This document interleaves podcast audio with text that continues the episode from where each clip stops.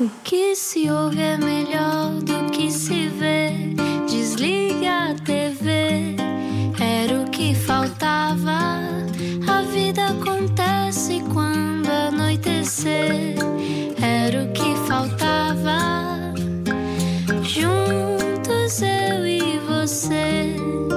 Dias que parecem semanas, bem-vindo à Rádio Comercial, bem-vindo à Rádio Comercial, Rádio número 1 de Portugal. Obrigado por escolher e ouvir o Era o que Faltava. Somos líderes no horário e gostamos de achar que tem a ver com as conversas que trazemos também e, e a nossa, obviamente, o nosso carisma.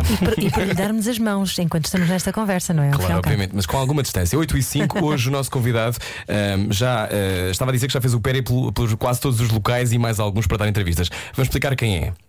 Vamos, vamos a isso. Uh, Explica-me como se tivesse 5 anos hoje. É, um- é uma adaptação aqui. Uh, arrancou hoje o novo estado de emergência e parecemos todos estar um bocadinho mais dormentes. Imagina então quem lida com o bicho tan- todo o santo dia. Dr. Filipe Frois é pneumologista, coordenador do gabinete de crise Covid-19 da Ordem dos Médicos e tem a arte quem trata o drama por tu.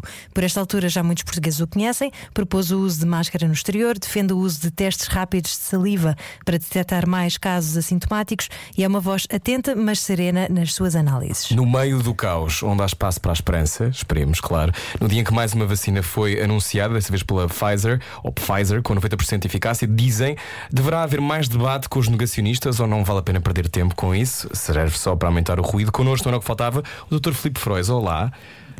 Ai, desculpe, não lhe liguei o microfone, isso é que não pode ser. Pode agora dizer olá outra vez. Boa noite. Boa noite. Boa noite. Podemos tratá-lo por Filipe? Completamente. Bem-vindo, Filipe. Eh, olá. Eh, é um momento eh, absurdo das nossas vidas, continua a ser, mas parecia o seu dia a dia. Como é que está a ser viver este tempo tão. que só há 100 anos, se calhar, tínhamos vivido uma coisa parecida, não é? Quer dizer, em, em termos pessoais é um momento extremamente exigente e, e muito extenuante, não é? Eu chego a casa arrebentado e levanto-me com aquela sensação que já metade do dia começou e eu ainda agora completo me levantar. Eu vejo isto, pego no meu telemóvel já tenho para aí 70 WhatsApps, 100 mails, umas 30 mensagens, messengers mais um- umas dezenas, e é aquela sempre a sensação de que nós estamos sempre em atraso. Estamos sempre atrás de tentar resolver a quantidade de informação ou de pedidos que nos fazem. E depois vou, vou conseguindo equilibrar aquilo ao longo do dia, com muita dificuldade, em, em sistema multitarefa completo, e, e depois chego ao fim do dia completamente exausto. Completamente exausto. Agradecemos a sua disponibilidade por estar cá hoje. Este Muito é um momento muito difícil para os profissionais de saúde, para a sociedade, para o mundo. Estava a dizer-me que os números, há pouco disse 50,4 milhões, já vamos em 51 milhões, não é? Ou seja, os números todos os dias que surgem eh, estão cada vez maiores eh, em Portugal ehm, e também no mundo inteiro, mas há esta questão de começamos a ficar ehm, indiferentes, não é? Os números parece que já não, já não nos dizem nada. Parece que estamos a falar de uma folha de Excel. Como é que lidamos com isto? Como é que lida o, o Filipe com isto? Olha, eu tenho a vantagem de, na maior parte destes casos, são, são pessoas, são nomes, não é? E para os profissionais de saúde, nós também perdemos sensibilidade quando vemos muitos números, mas rapidamente depois nós vemos nomes, nós vemos pessoas, nós vemos famílias e vemos pessoas aflitas, eh, pessoas que não sabem o que vão fazer, pessoas que precisam de ajuda. E portanto, nós lidamos com o rosto dos números sem rosto que aparecem na comunicação social. E isso, eh, quer dizer, por um lado, significa que nós temos muitas vezes que eh, aguentar o drama e ter a capacidade de encaixe para resolver o problema das pessoas, mas ao mesmo tempo uma, uma, dá-nos uma grande vantagem. Para nós, isto não é uma pandemia sem rosto. Para nós, esta é uma pandemia com nomes, com pessoas, com vítimas, com pessoas que felizmente tiveram uma, um- uma boa evolução, mas pessoas que se perderam, famílias que se perderam e, portanto, dá-nos uma dimensão muito diferente da dimensão que a maior parte das pessoas tem. E isso faz com que muitas vezes, eu vou-lhes dar um exemplo. Uma das coisas que mais me decepciona e mais me desaponta é quando eu ouço falar que esta é a pandemia em que só se vêem pessoas idosas a morrer, com aquele ar de que, eh, olha, pronto, morreu agora mais uma pessoa de 87 anos. Também se não morresse de Covid, morria de gripe, morria de corrente de ar, morria de qualquer coisa e, portanto, nem se percebe o esforço todo que nós estamos a fazer para depois eh, morrerem pessoas que supostamente morriam por outras causas. Isto é o mais injusto que se pode fazer. Porque quando uma pessoa vê só a mortalidade dos mais idosos está a ver uma pontazinha de um iceberg e não vê tudo o que está por baixo do iceberg. O que vê por iceberg é a estrutura de recursos humanos, recursos técnicos, uh, em diferentes áreas, desde cuidados de saúde primários, em termos hospitalares, enfermaria, em termos de cuidados intensivos, em termos de meios enormes, para fazer com que, afinal, depois deste trabalho todo, e nós temos internadas pessoas de todos os grupos etários, atenção, nós temos pessoas internadas de todos os grupos etários, pessoas saudáveis, menos saudáveis, e, felizmente, fruto da alocação de recursos, fruto da capacidade de desenvolvimento técnico da medicina. Eu vou dar um, um outro exemplo prático. As pandemias têm muitas desvantagens, mas também têm algumas vantagens. Uma delas é como as guerras. Introduzem metodologia, introduzem dispositivos novos. Na pandemia anterior, 2009, em Portugal passou a haver ECMO. ECMO, que é Extra Extracorporal Membrane Oxygenation. Nós nunca tivemos tanta gente em ECMO. Se nós não tivéssemos o ECMO, nós tínhamos mais centenas de mortos. E tínhamos certamente de pessoas mais novas que nós salvamos, fruto do investimento humano e de recursos, e que, associada à reserva fisiológica dessas pessoas, elas felizmente salvam-se. E, portanto, são as pessoas mais idosas, mais fragilizadas e, sobretudo, com menos reserva, que vão falecer. Mas nós salvamos pessoas de todas as idades. É preciso ter essa noção. Houve uma capa do New York Times, no, se não me engano, no dia 24 de maio, que eh, sintetizou bem e chamou a atenção para este problema. Quando nós dizemos, ah, é, só morrem os mais velhos. Eles resolveram pôr na capa, quando os Estados Unidos da América atingiu o número de 100 mil óbitos, resolveram pôr na capa o nome, a idade e o que é que as pessoas faziam que morreram. Uhum. No fundo, é dizer assim: estas são as pessoas que morreram. Não são pessoas sem rosto. São pessoas. São pessoas. São uhum. pessoas como nós. Para os outros, nós somos os outros. Uhum. Isso é tão importante, uhum. uh, Filipe. Hoje estamos a conversar com o Dr. Filipe Frois e um, isso que está a dizer eu acho que é um, deve ser muito duro, sobretudo uh, para quem lida no dia a dia. Deve ser uma violência. Como é que se mantém a sanidade mental? A unidade, quer dizer, Infelizmente, a nossa vida profissional vai nos preparando para lidar com isto. Nós não estamos a lidar com a ignorância, com a irresponsabilidade e muitas vezes com a estupidez humana só agora. Nós lidamos muitas vezes ao longo de todo o nosso trajeto profissional com estas características e, portanto, nós vamos aprendendo a lidar com estas situações. O que é que nós agora verificamos? Verificamos talvez um maior acumular de desinformação, de ignorância, não é? Que interfere com o resultado palpável que todos nós desejamos, que é a clareza, a coerência e a uniformidade de atuações para todos percebermos o essencial. Quando às vezes dizem ah, os médicos estão muito preocupados com a saúde, eu, eu no gabinete de crise da Ordem dos Médicos, e, e, já agora, até para as pessoas terem uma noção, nós no gabinete de crise da Ordem dos Médicos temos opiniões diversificadas. Nós não. Não, não remam todos para o mesmo lado, obviamente, pessoas, como em qualquer organismo humano, não é? Há, há pessoas da aula mais dura, há pessoas mais moderadas, mas de maneira geral há uma coisa que nos une a todos de uma forma uh, transversal. O que nós queremos é o melhor para o país e para os portugueses. Portanto, nós não, até mesmo quando nós criticamos, e às vezes dizem, nós lançámos, se não me engano, ontem um comunicado, muitas vezes as pessoas dizem, é mais uma crítica. Não, não, não. Quer dizer, nós temos muitas vezes a tendência de personalizar a crítica e, e, não conseguimos perceber que a crítica é uma oportunidade de melhoria. É alguém que está a dizer se calhar podemos fazer melhor de outra maneira temos muita tendência a desvalorizar a crítica porque a personalizamos. Nós não personalizamos a nossa crítica. É evidente que há pessoas que têm mais responsabilidade que se poderão eventualmente sentir mais atingidas. Mas elas têm que se atingir não no, na sua essência da sua pessoa, mas nas opções que se calhar uma equipa de pessoas fizeram. E nós temos a humildade para perceber que o nosso trabalho é muito mais fácil. Nós, nós não, estamos, não temos que nos preocupar com um conjunto de decisões e com os meios necessários para as implementar. Portanto, eu respeito a dificuldade que o governo tem de aplicar as medidas que de escolhe fazer. E decidir. Portanto, eu, eu, sou crítico em algumas medidas e sou bastante crítico nas medidas, mas não sou crítico personalizado em ninguém. E é uma crítica que nós pretendemos que seja construtiva, mas temos ao mesmo tempo a humildade de perceber que quem decide, primeiro, eles têm muito mais informação que nós não temos e que têm que ter atenção a outros aspectos que nós também não temos. E, portanto, nós temos que ter esta capacidade de ser construtivos, mas ao mesmo tempo humildes para perceber que as pessoas que decidem podem ter que decidir com outros critérios que nos ultrapassam. Há pouco Claro. falou, usam um termo muito forte que é a ignorância ah, e que tem a ver também com o ruído todo associado à situação que nós estamos a viver e que muitas vezes, se calhar, as pessoas tentam ah, escamotear ah, ou Os para- para- negacionistas negam a existência de um vírus. Sim, para, e se calhar também para eles próprios lidarem melhor com a situação. Não sei se será isso, estou a extrapolar perfeitamente, mas aqui pergunto-lhe também há, há algum ruído do, do lado de quem toma as, as posições e, e precisamente porque está toda a gente a palpar terreno, não é? Não há aqui certezas absolutas e há algumas coisas que se calhar geram alguma confusão. O Dr. Filipe Frois, eh, uma das coisas que, que se opôs foi precisamente ao uso da, da aplicação de Stay Away Covid, não é? Precisamente para ver esse ruído eh, em torno da. No, seu discurso disse aí várias coisas que depois a gente até pode eh, escalpelizar melhor, mas uma delas, agora entrando já na Stay Away Covid, eu acho que o Stay Away Covid foi o bom exemplo de como não se deve fazer as coisas.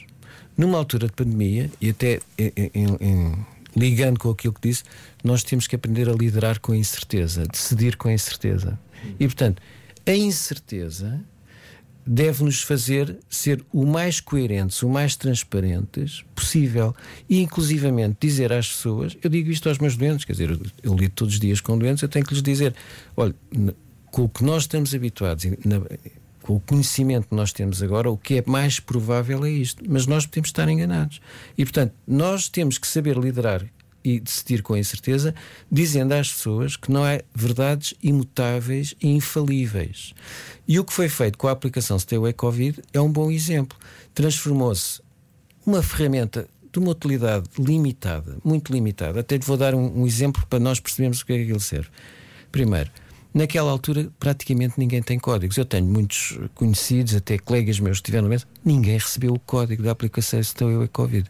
Mas quando a pessoa recebe o código da aplicação Stay Away Covid, o que é que é suposto fazer? Eu tenho um caso, eu sou positivo, eu tenho que estar em isolamento. Portanto, se eu vou para a rua para as outras pessoas tentarem o código, eu estou a proceder erradamente. Portanto, eu nem devo levar ao telemóvel. Portanto, a utilidade do Stay Away Covid é um bocado eh, questionável, porque estamos a, quest- então, quer dizer, tu que recebeste um código, estás positivo, vais agora estar com pessoas para elas acusarem. Portanto, a pessoa que recebe o código, à partida já nem deve sair de Deixa-me cá ver se a aplicação funciona. não faz muito sentido, de facto. É? E depois é- tem outro problema que é se a pessoa der o, o- o acusar, o que é que as pessoas fazem? Aquilo não tipifica o tipo de contacto.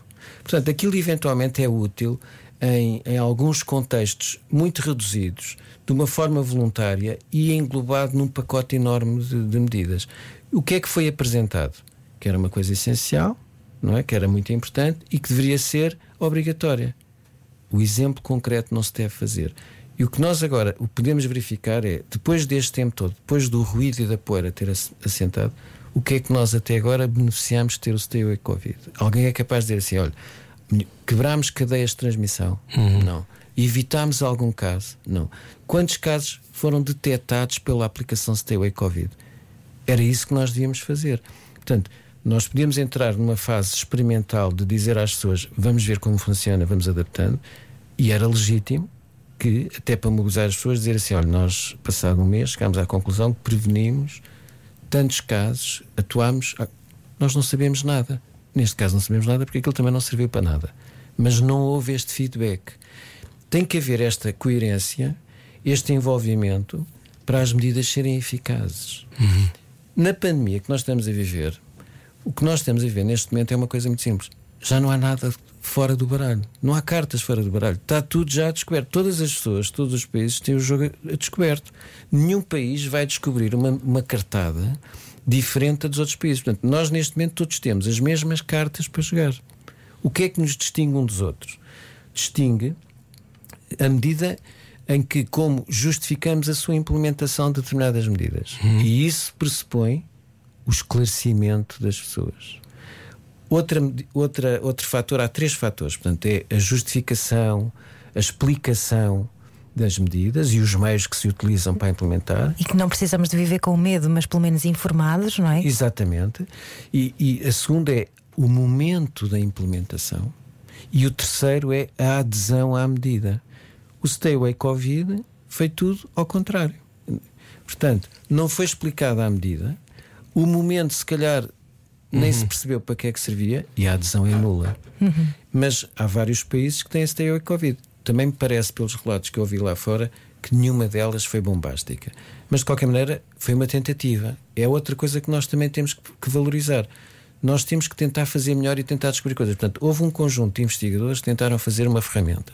Pode não ter sido tão bom, mas a maneira como foi desenvolvida. Uhum. E é isso que, o- que o, que o doutor está a dizer. Hoje estamos a conversa com Filipe Frois, que é isto tem muito a ver com tentativa e erro, não é? Isto não, não nos acontece todos os anos, de repente temos que lidar com uma pandemia global, não é? Acontecem pandemias, sim, mas eh, deste, deste tamanho não, não é comum. Eh, nós temos um número de telefone para o qual podem enviar WhatsApps se quiser fazer alguma pergunta direta eh, ao nosso convidado de hoje: 910033759 910033759. Hoje estamos à conversa com o Dr. Filipe Frois e continuamos depois disto. Venha daí. Saia da sua cabeça.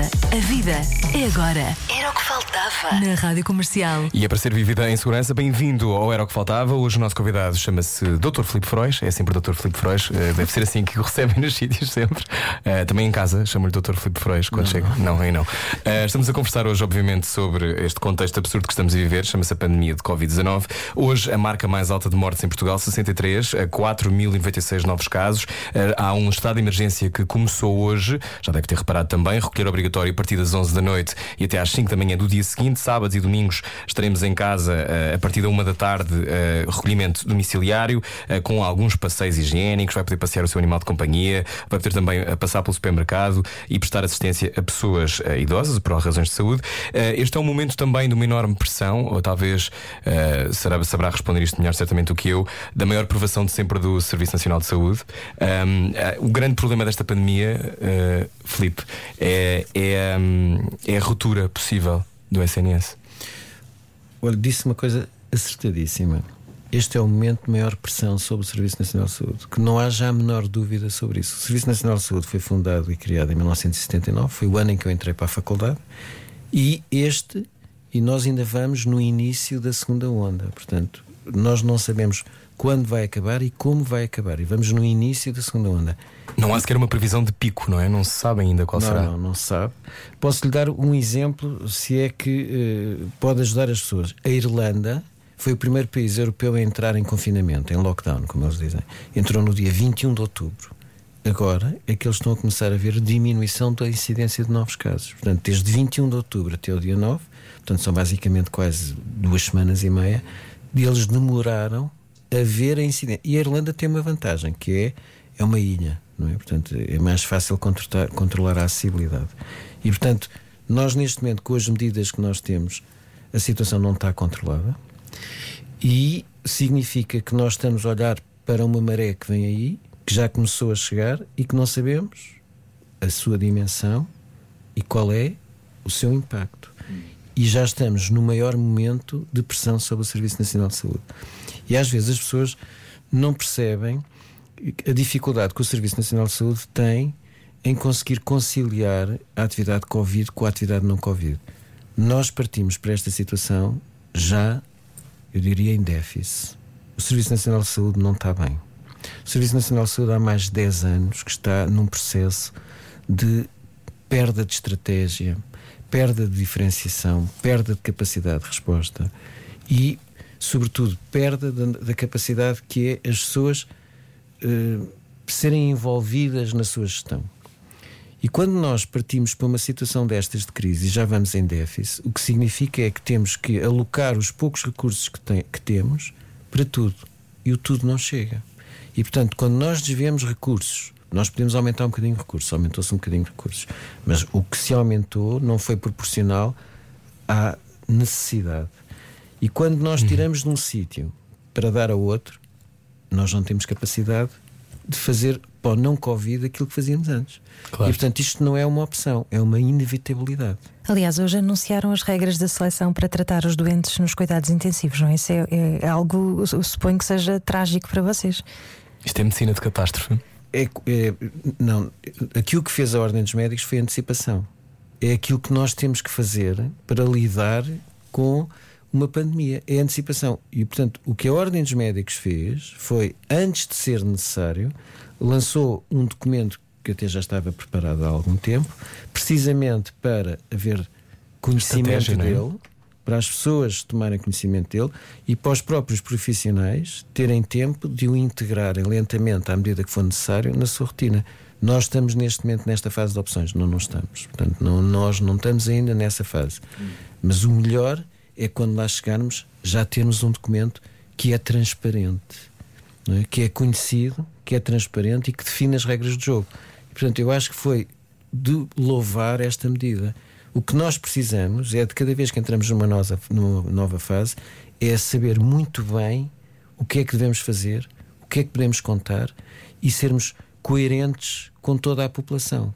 E este documento, eu gostei de o ler, é um documento que lê em três páginas, eu li-o, concordo, revejo-me naquele documento, agradeço aos meus colegas que o escreveram e acho que a altura foi corretíssima até podia ter sido um bocadinho antes, mas quer dizer, não foi em cima do acontecimento que surge um documento para as pessoas terem que ler. As pessoas têm tempo até para o integrar. Uhum. Doutor Filipe Freire, uh, vais fazer um. Faz, faz. E ia só aqui uh, fazer um. Estão, entretanto, a chover uh, perguntas, Sim, obviamente. Exatamente, mas ia só fazer aqui um, um pequena parte que tem a ver ainda com o seu e-Covid, só para esclarecer, porque de facto há pouco nós não demos a informação totalmente correta. O que acontece é que eu também não, não estava a par de como é que funcionava a, a aplicação, uma vez que, enfim, nunca tinha instalado. Mas então o foco não é tanto nos contactos futuros, mas sim nos passados. Ou seja, quando a pessoa desconhecia ser portadora do vírus, nos 14 14 dias antes, toda a gente que teve acesso ao telefone via Bluetooth, ou seja, que esteve próxima durante pelo menos 15 minutos, é informada de que esteve em contacto com uma pessoa que uh, atualmente é portadora de vírus. Portanto, só para esclarecer, obrigado aos ouvintes da Rádio uhum. Comercial que esclareceram isto também. E que estão a enviar muitas perguntas, de resto, pode fazê-lo uh, o número, Ana, diz, sabes de cor, sim, provavelmente. Sim, 910033759. Entretanto, o Dr. Filipe Freud tem também um, uma sugestão eh, que, que tem a ver com os testes rápidos de saliva que nós não temos cá, não é? Eu, quando falei nos testes rápidos, eu fui um exemplo. Sim. Eu já fiz eh, três vezes a regatoa. Portanto, quem já fez três vezes a regatoa. Já fiz duas. duas. Eu faço parte também do, do consultoria à, à Liga de Futebol e os jogadores de futebol fizeram para a retoma fizeram para aí, mais de 20 vezes. Há, há inclusivamente pessoas que chamam aquilo a biópsia cerebral, não é? Portanto, eu já fiz três vezes e fazer a, a colegas meus ou pessoas a quem precisa também já fiz umas dezenas. E é evidente que não, é um, um exame que não é agradável. E até se nós queremos alargar a sua capacidade de intervenção e de implementação em determinados sítios, nós não podemos, até por uma questão de respeito da, da privacidade de cada um, fazer exames invasivos. Portanto, eu não eu, não, eu, tenho que autorizar praticamente que alguém me meta uma zaragatua de 10 centímetros no meu nariz. Isto é, quer dizer, um procedimento invasivo. A, a, saliva já não é invasivo, sou eu que expectoro e deito a saliva. Portanto, a saliva uh, é muito mais fácil e não tem estes estes, digamos assim, estes problemas deontológicos de invasibilidade que introduzir uma zaragatoa pode ter nas fossas nasais. Até, até digamos assim, tem outro problema a zaragatoa. E há casos disso. A gente pode introduzir mal, até pode provocar sangramento, pode aleijar a pessoa, pode. Há vários uh, casos esporádicos de alguma patologia que surgiu relacionada com a, com a utilização da, da zaragatoa o espectrar é muito mais claro. fácil. Estes uhum. testes rápidos não poderão ser vendidos em farmácia ao público, por exemplo, sem receita? Para prevenir o contágio e, auto, uh, e assim aumentar as autoquarentenas. Isto é um, um ouvinte, o Carlos Botão, que envia esta pergunta. O, o problema é que, quer dizer, estes testes têm que ser integrados em alguma informação. Eu não direi que eventualmente numa outra fase posteriormente isso pudesse ocorrer. Em alguns países, eu sei que nos Estados Unidos isso já se vende. Eu neste momento eu seria ao contrário, eu seria favorável a uma maior disponibilização e utilização nos, nos, circuitos relacionados com a saúde, de maneira a eles serem feitos da forma mais rentável e da forma que dessem mais informação, inclusivamente à pessoa que faz o teste. Vou-lhe dar um exemplo. Este teste, o teste rápido de antigênio, não é tão bom como a PCR. É um teste muito bom, mas não é tão bom. E a pessoa tem que perceber que, inclusivamente, ele pode ter um resultado negativo e ele ter a doença. Na norma dos testes, que é a norma 019 já agora, inclusivamente está lá escrito e dito que na suspeita clínica forte, mesmo com teste negativo, deve-se, se possível, fazer então PCR para confirmar o diagnóstico. Portanto, a utilização dos testes tem algum enquadramento e algum conjunto de informação que, nesta fase, na minha perspectiva como médico, a manteria no circuito da saúde. Estamos a conversar com o Dr. Filipe Frois. Já há pouco eu falei sobre as novas medidas. Uh, o que é que acha destas medidas? Ficarmos em casa no sábado e no domingo? Olha, eu, eu, sem entrar em pormenores de medidas específicas, o que é Não que temos eu... falado de horários. eu, quer dizer, vou, tentar explicar que tipo de medidas é que a gente pode fazer e porque é que isto foi feito. E já agora, se há algum país referência, também há aqui esta pergunta: se para si existe algum país que está a combater especial. Quer dizer, cada país tem, tem que dar uma resposta de acordo com a cultura da sua população e os meios e a riqueza do país. Nós uhum. não podemos ter aqui, por exemplo, uh, uh, os meios, nós não podemos ter a resposta da Alemanha, por exemplo. Nós não temos Ou seja, ficar confinados durante tempo indeterminado porque não temos uma capacidade económica que o. Nem, nem, a capacidade que eles têm no Serviço Nacional de Saúde deles. Eles têm uma capacidade no Serviço Nacional de Saúde deles gigantesca. Eles estão a dar apoio, não sei se sabem, à Bélgica e à Holanda deram apoio já à Itália. Bolas, foi... e nós só temos um vizinho. Nós só temos um vizinho, mas o outro é o mar. É Infelizmente, é exato. o outro é o mar, que o mar, é, o mar compensa todos. E portanto, nós temos que enquadrar a nossa resposta na nossa especificidade. Aqui o segredo é encontrar o que melhor, o que cada um tem de melhor que se possa ser aplicado aqui. Mas nós temos basicamente, para as pessoas perceberem o que é que nós estamos a fazer, a meu ver, insuficiente e tardiamente, é a minha opinião. Uhum. Existem medidas incrementais e existem medidas que é o chamado circuit break, que, é, que as que interrompem o circuito. As medidas incrementais é nós progressivamente ir, a, ir a, aumentando o nível de intervenção. Por exemplo, o, aumento, o recolhimento obrigatório. Uh, Começou-se, por exemplo, por usar máscaras em espaços públicos, agora em espaços abertos, e são medidas que vão aumentando. Que já defendidas de agosto, não é? Que já devíamos estar a usar há mais tempo. Exatamente. Aí o Gabinete de Crise da Ordem dos Médicos, a meu ver, nós até costumamos brincar, dizer assim: a estrada, eles os americanos têm a, nacional, têm a Road 66. Fala só mais perto do microfone. Tem a 66, o, nós queremos a Nacional 2 o Gabinete de Crise tem o, o comunicado 10 de agosto. Atenção. Porquê? Porque é o mítico comunicado 10 de agosto. Porque nós, com o comunicado 10 de agosto, elencámos um conjunto de medidas que, a nosso ver, eram já essenciais numa perspectiva de implementar na altura para ganhar o futuro. E nós temos, no, no, mítico comunicado 10 de agosto, temos as máscaras, temos os testes rápidos, temos os normativos dos eventos de massa, e temos uh, o momento que começa assim, a dizer assim: se a altura ideal para tentar combater o vírus, este é o mês que tem as condições ótimas, porque tem encerramento das escolas por férias, tem radiação ultravioleta e tem distanciamento social. Este é o melhor mês que nós temos para combater o vírus, dentro da relativa normalidade, de maneira a ganharmos balanço para o que vem aí. E o que nós verificamos, e se nós formos ver os números, é quando chegamos ao fim de agosto e compararmos os números com o fim de agosto, estávamos iguais aos números dos finais de julho. Portanto, não rentabilizamos o nosso melhor mês. Ao não rentabilizarmos o nosso melhor mês, nós entramos em escalada rapidamente, e eu até vou dizer assim, portanto, nós desperdiçamos agosto. Em setembro, quando os primeiros casos começaram a aumentar, o que é que nós dizíamos? Que não havia problema, porque era um padrão diferente que eram pessoas mais novas, eram as pessoas que tinham vindo de férias, que era tudo normal e expectável. É?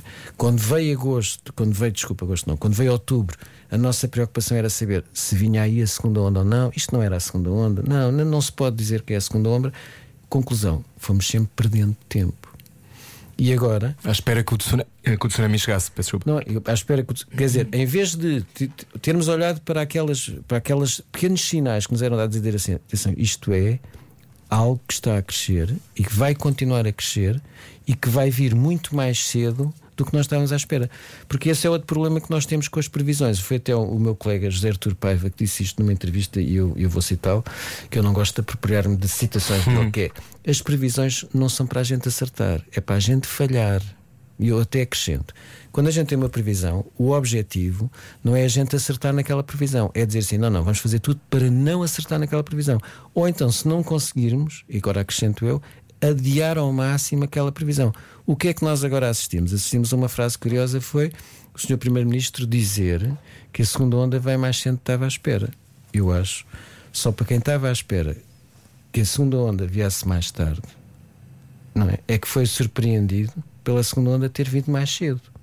Porque uhum. quem estava a ler estes sinais no terreno percebeu rapidamente que vinha cada vez mais sinais. Portanto, quem estava à espera que viesse, se calhar, conseguisse falar com o vírus, que viesse em uhum. dezembro, é que ficou surpreendido por ela ter vindo em outubro. Estamos a conversar com o Dr. Filipe Frois, uh, desculpe interrompê-lo, mas há aqui milhares de perguntas. Uma delas é como é que se vale a pena discutir com um negacionista, na sua opinião? É porque há muitas pessoas que se divertem, ou não sei se acham que estão também a cumprir uma missão qualquer, uh, de partilhar coisas que não são verdade, de uh, estar obcecados em descobrir teorias conspirativas. o que é que tem a dizer um homem da ciência a um negacionista? Olha, eu, eu, por acaso vou falar por experiência pessoal que eu já hum. tive um dos líderes do movimento Médicos pela Verdade, eu, eu detesto dizer Médicos pela Verdade porque parece que, tirando esta meia dúzia de indivíduos. Todos os outros não são. Os outros são pela mentira, incluindo organizações humanitárias, organizações científicas, instituições científicas. Portanto, a OMS. A OMS portanto, é, é tudo parolos e patetas que, que não, fazem, estudaram. não estudaram e tal. Bom, um dos indivíduos que fez isso, que pertence a esse grupo, foi o meu colega de turma na faculdade. Eu andei com ele na turma seis anos e era amigo dele. Eu era amigo dele. E tinha respeito por ele e consideração. Era um indivíduo estudioso, era um, era um bom aluno, era, foi um dos melhores alunos do, da, do, da turma e do ano. E fiquei, mas ele é de uma especialidade que não tem nada a ver com isto. Fiquei bastante espantado quando o vi envolvido e a fazer comentários numa área que ultrapassa completamente a sua área do conhecimento. Completamente. Mas nem valorizei muito. Posteriormente, mandaram uma entrevista que ele fez num programa do Camilo Lourenço. Uhum. E fui ver. E quando vi aquilo, o, o, Camilo Lourenço já me tinha contactado para ir ao programa dele. E então eu respondi ao Camilo Lourenço e disse assim: em face deste programa, e até pelo meu dever como coordenador do Gabinete de Crise de Ordem dos Médicos, e falei com os meus colegas, eu tenho que lá ir para desmontar. Mas a minha preocupação foi: eu não falo com essas pessoas. Eu não lhes dou tempo de antena, como é lógico. Não faz sentido nenhum. O que faz sentido é o nosso discurso científico ser o nosso discurso científico e exigir a quem põe em causa o nosso discurso científico o mesmo nível de prova que eles exigem de nós. Claro. Vou-lhe dar um, um exemplo. Ah, isto é tudo mentira. Porquê? Porque eu acho que é mentira. Então, mas quer dizer, eu tenho que provar com casos, com esta epidemiologia toda, que é verdade. E basta outro dizer que é mentira para ser mentira. Tem que se exigir à mesma pessoa, tem que se exigir ao contraditório a mesma evidência que ao afirmatório, que é o que eu costumo dizer. quer dizer, se eu tenho que dizer, um, um, tenho que provar aquilo que eu digo, e eu tenho este dever moral, dever ético, dever cívico, dever científico, de fundamentar as minhas opiniões. Uhum eu tenho que exigir aos outros o mesmo nível de prova. E o que é que se diz a alguém que diz: Ah, isto não é mais do que uma gripe? Olha, diz assim: olha, isso diz muito de si e pouco da gripe. Doutor, também temos de falar de, de coisas positivas. Há, há, mais de 100 mil recuperados. Como é que. Está aqui uma recuperada, Está aqui Marta uma Campos. recuperada, a nossa Está com muito bom aspecto. É verdade. Parabéns, Marta. Estás melhor ainda.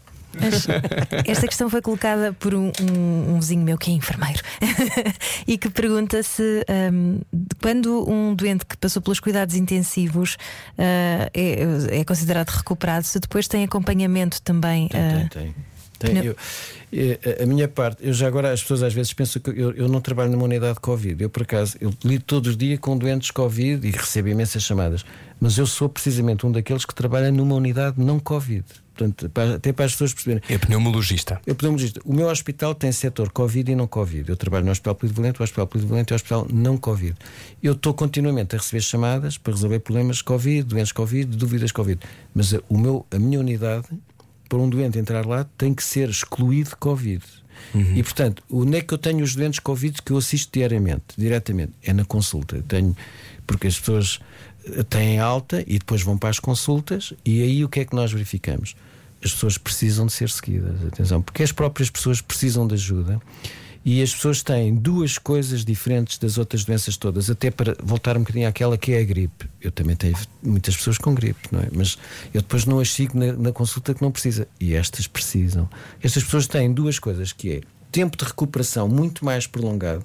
Aquilo que alguns colegas meus não gostam, de chamar, mas eu acho que os ingleses foram muito felizes. Os ingleses nestas coisas são felizes. Chamaram-lhe o long Covid, que é o Covid longo. E que os, há colegas meus que dizem: é pá, detesto esse termo. Eu, por acaso, gosto do termo long Covid, Covid longo, que é a pessoa que demora muitas vezes mais 3, 4 meses a recuperar de uma infecção supostamente ligeira que nem motivou o internamento. Um bocadinho mais do que uma gripe, então. Um bocadinho, um bocadão mais. Claro. Olha, um, um, um colega meu muito engraçado que teve Covid, que é o Dr. António Diniz, que também eh, de vez em quando vai à comunicação social, e ele teve Covid, e é público, que ele até inclusivamente foi a um programa e disse que tinha Covid. E ele, eh, a síntese do programa é assim: se alguém me disser que isto é parecido com o gripe, vamos ter uma discussão. Porque ele teve quatro semanas em Pois. casa com uma forma ligeira de E Covid. há muitas pessoas que estão a ouvir agora a rádio e a pensar, mas eh, então e a história das sequelas? Isto deixa sequelas? Ora, Vai-me nós não- nascer um tentáculo das costas, nas costas? Como é que vai ser? o À tentáculo- partida não. O tentáculo nas costas não é isso que a gente temos encontrado. Sim.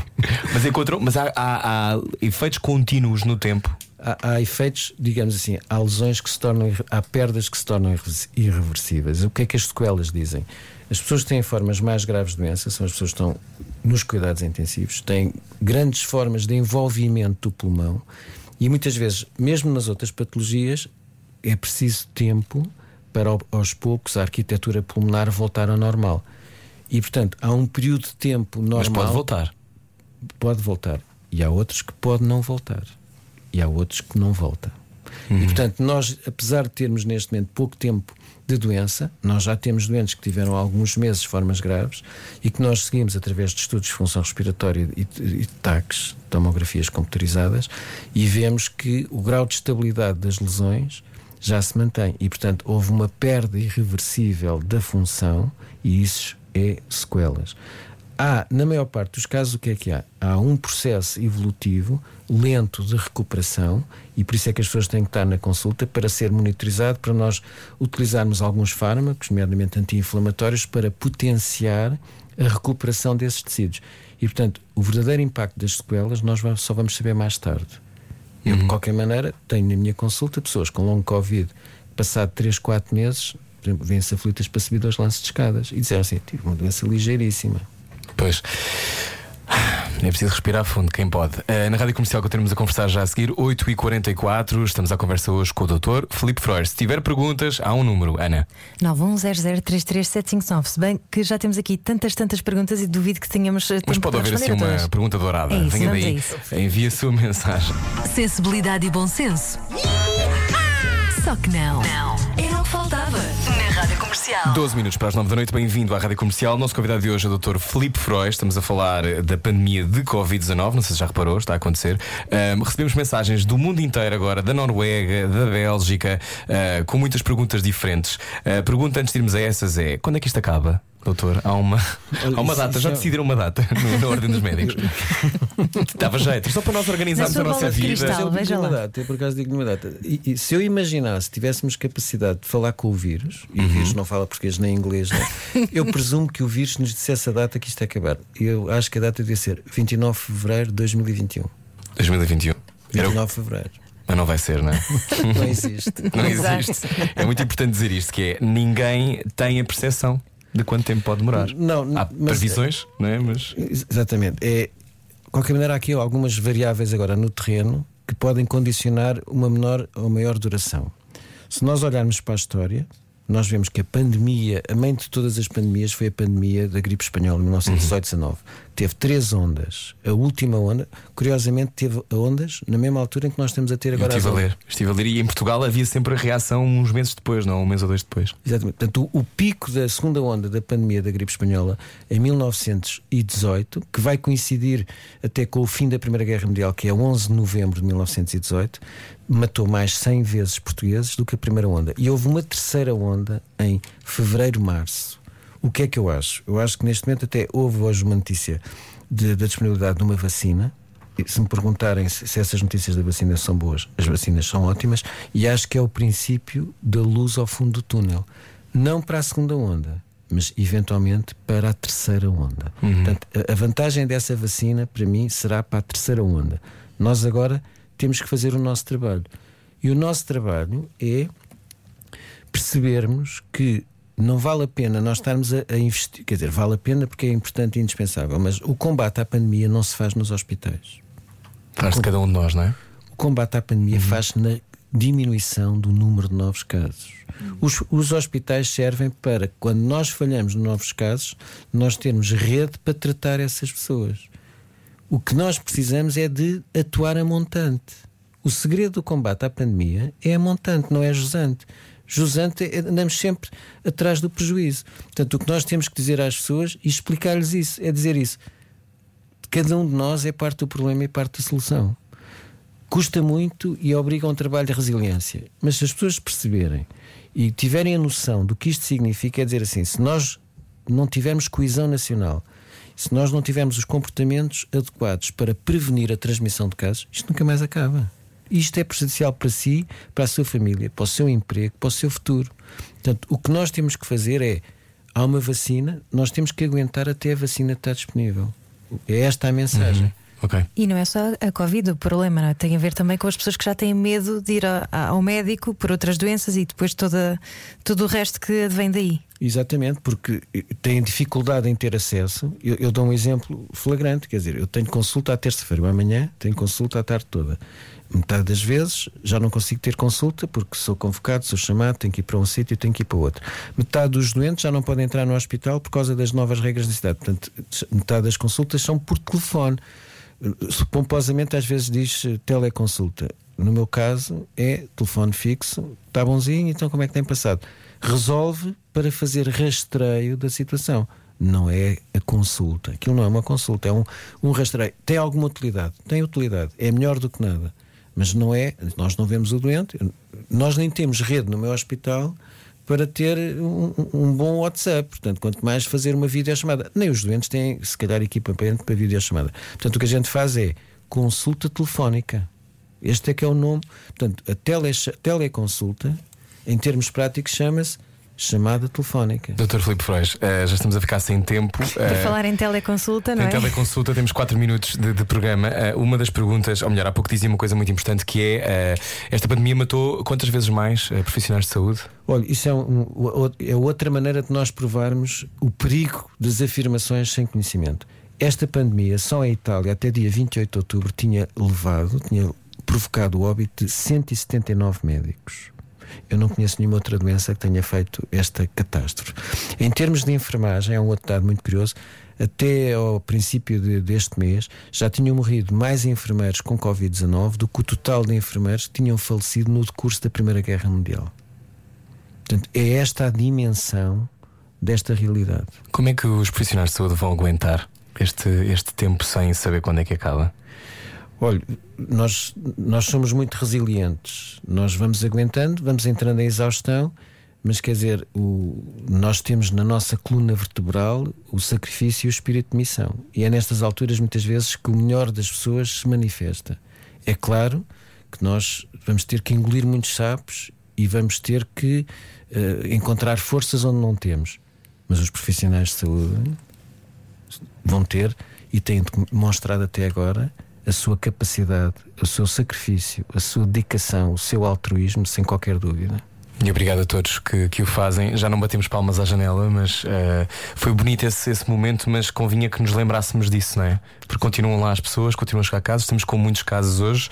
Ahm, a tendência será aumentar, não é? Eh, Vamos sempre aumentar. vamos sempre aumentar. Nós estamos sempre a aumentar até termos temos capacidade de implementar mais medidas que provoquem o circuit break.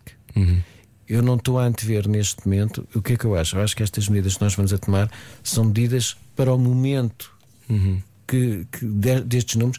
As medidas devem ser tomadas, na minha perspectiva, numa perspectiva de duas, três semanas. Nós devemos estar agora a tomar medidas a contar com o aumento do número de casos previsível para daqui a duas, três semanas, precisamente para evitar que esses números fossem atingidos daqui a duas, três semanas. E, portanto, quando nós tomamos as medidas com base nos números de hoje, já levamos de atraso.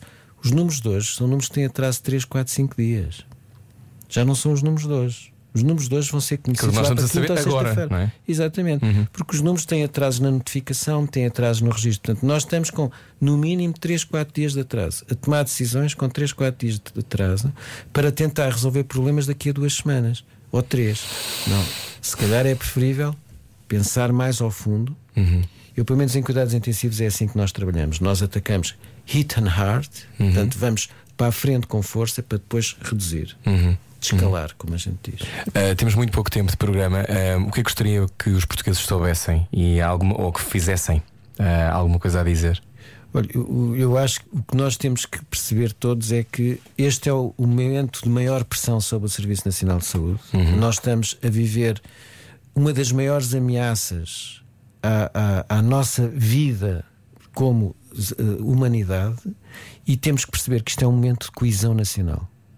Este é o momento em que todos nós temos que perceber que queremos ser a solução e que temos que perceber que o nosso comportamento não tem só significado para nós, mas tem significado para os outros. E portanto, este é um momento, é um teste à nossa cidadania e à nossa responsabilidade individual e coletiva. Uhum. Obrigado, Dr. Filipe Feroz, por ter vindo até à Rádio Comercial. São muitas as perguntas que sabemos. Quem pergunta se pode haver a, entrevista depois? Pode. Pode. Radiocomercial.ol.pt é só procurar por Era o que Faltava. É o nome deste programa. Ficaríamos a falar mais tempo consigo. Espero que volte noutra altura em que não haja disto. A pandemia já chega. Boa viagem com a Rádio Comercial. Está a 4 minutos das 9 da noite. Vem o Slowdown. E voltamos a dizer. Pense nos outros, mas pense em si, pense em todos. Use máscara, proteja-se, distância de segurança, sempre. Era o que faltava. Com Rui Maria Pego e Ana Martins. Juntos eu e você. Na comercial.